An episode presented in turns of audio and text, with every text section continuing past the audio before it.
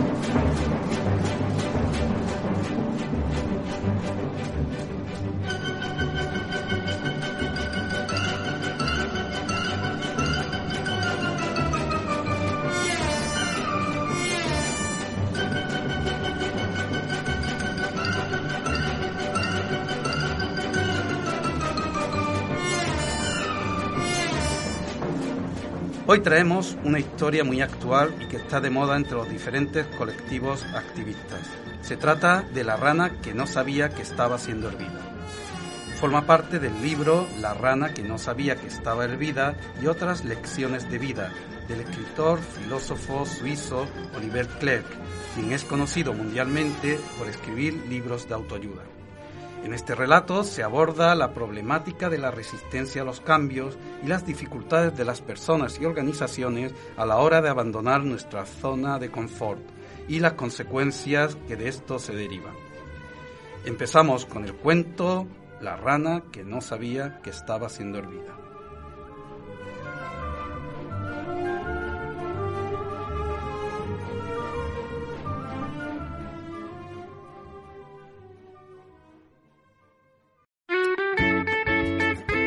Si te gusta el cine. ¿Qué te gusta? Si te gusta el cine español. ¿Qué te gusta? Aunque no quieras confesarlo. Escúchanos.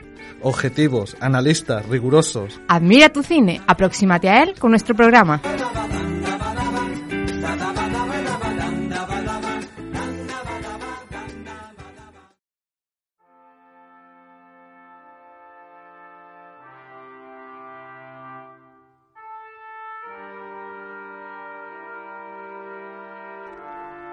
Un profesor de ciencias naturales pidió a sus alumnos que escribieran un ensayo sobre el cambio climático y sus consecuencias.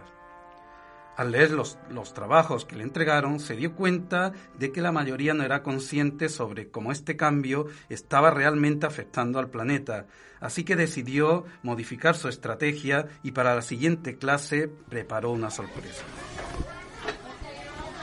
El profesor colocó en el laboratorio una olla sobre un hornillo de gas y junto a ella depositó una caja con pequeños agujeros. Buenos días, jóvenes. Buenos días, profesor. ¿Saben lo que tengo dentro de esta caja? ¿Nuestros trabajos? Buen intento, María. Pero no. ¿Alguien más? En el interior de la caja se escuchó un ruido y se observaba movimiento. ¿Eso se mueve? ¿Un animal? Justamente, Pedro, lo que tengo aquí es una rana. El profesor sacó una pequeña rana de San Antonio que atrapó con delicadeza entre sus manos y fue mostrando a sus alumnos. ¿Una rana de verdad? ¡Ew! Sí. Tras leer sus ensayos sobre el cambio climático, me di cuenta de que solo algunos sois realmente conscientes sobre lo que esto supone y las consecuencias que se derivan. Así que se me ocurrió explicaroslos a través de una metáfora.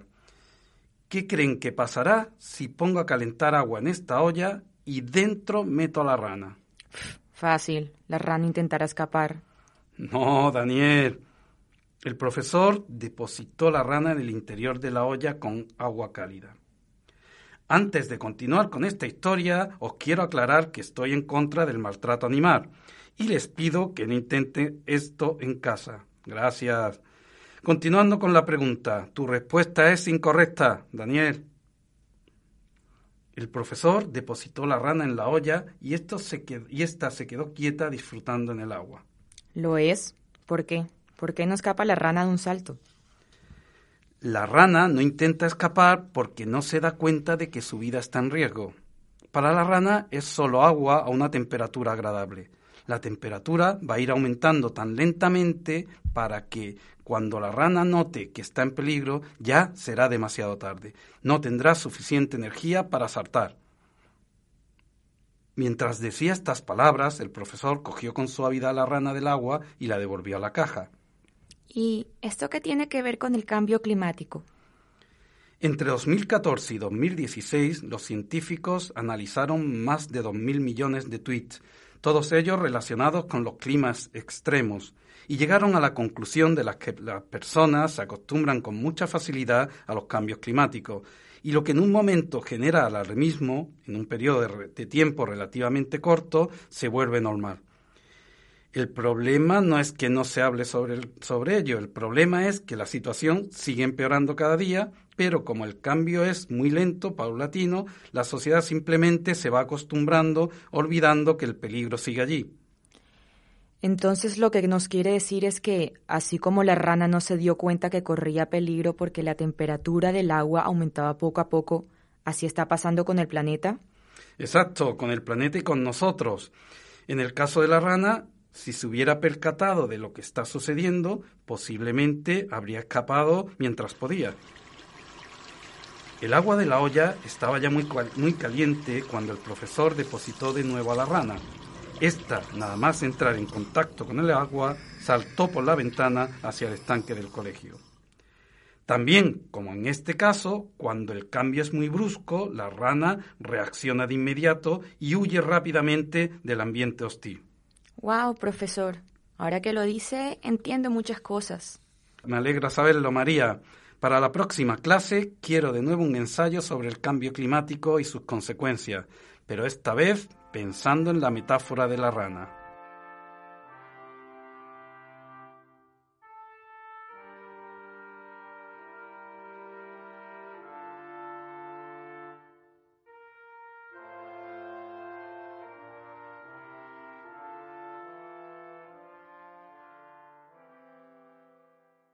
Radius, la radio de la Universidad de Sevilla. ¿Cuál es la principal enseñanza de esta historia? El cambio. El cómo las organizaciones y las personas mantienen la inercia de lo que están haciendo mientras la, la, situación les vaya resultando cómoda, sin vigilar y percatarse de que las circunstancias están cambiando a su alrededor. Las organizaciones que se mantienen en su zona de confort y no analizan lo que ocurre en su entorno tardan en darse cuenta de que el ambiente se está volviendo hostil. Clientes que dejan de adquirir nuestros productos poco a poco, cambios paulatinos en los gustos de los consumidores, aparición de tecnología que va dejando obsoleta la que tenemos disponible. La empresa centrada en su día a día olvida tener una perspectiva a largo plazo de lo que está ocurriendo a su alrededor. Esto es planificación estratégica. Efectivamente, es olvidar la parte de exploración de las organizaciones. Hay que encontrar un equilibrio entre el presente, entre el bienestar actual y el futuro, entre la explotación y la exploración. Las organizaciones tienen que seguir siendo operativas, siendo cada día eficientes y generando riqueza, pero al mismo tiempo tienen que invertir recursos en el futuro, siendo conscientes de los cambios que están ocurriendo y la manera en que puedan adelantarse a ellos. Es como si caminan mirando la punta de tus zapatos por miedo a tropezar. Ese enfoque puede llevarte a que cuando te das cuenta te encuentras en un callejón sin salida o al borde de un precipicio. Hay que levantar la cabeza de vez en cuando y mirar al horizonte. ¿También se relaciona con la zona de confort? Sí, e, este concepto tan de autoayuda se plasma perfectamente en la metáfora.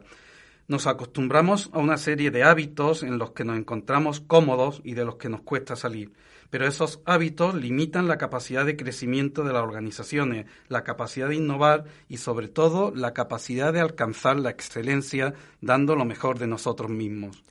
Esta metáfora ha sido muy utilizada por los movimientos activistas. La razón es evidente. Según estos grupos, el sistema capitalista nos ha ido adormeciendo como a la rana.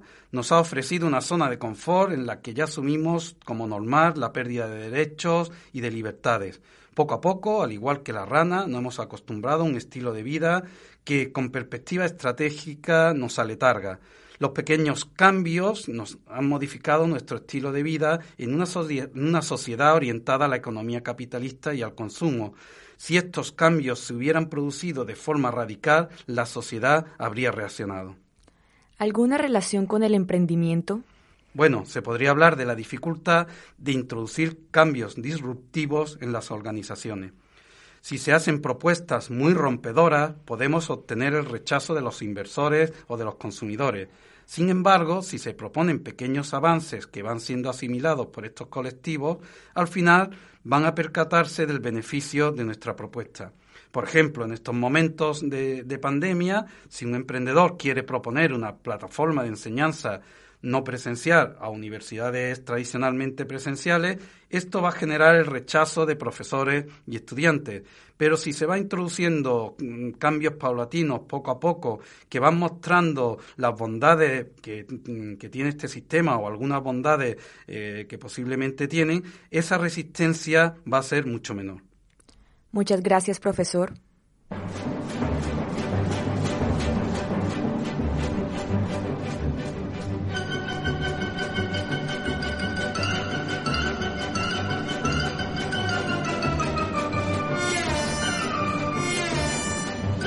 Este programa ha sido realizado por Francisco Caro para Radius, la radio de la Universidad de Sevilla. Guión de Francisco Caro y Estefaní Pugliese. A los mandos, Rafael Jiménez. Locución a cargo de Estefaní Pugliese y Francisco Caro. Nos vemos en el próximo programa de Cuentos para Empresas.